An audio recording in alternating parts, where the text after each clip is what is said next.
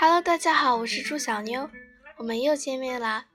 今天我要给你们讲一个关于恐龙的故事，它的英文名字叫做《How Did Dinosaurs Get Around》？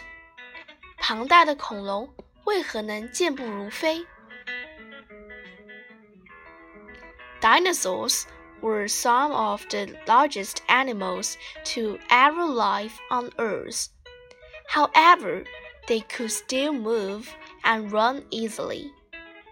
How could they do that? As it turns out, it is because of their bones.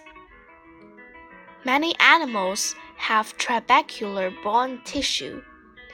It is a kind of spongy tissue at the end of their bones.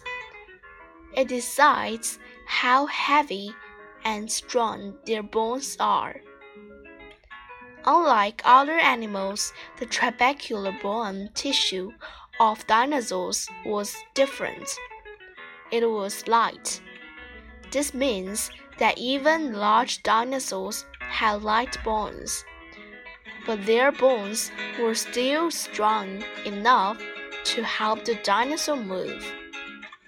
Even very large dinosaurs could move easily with their light and strong bones.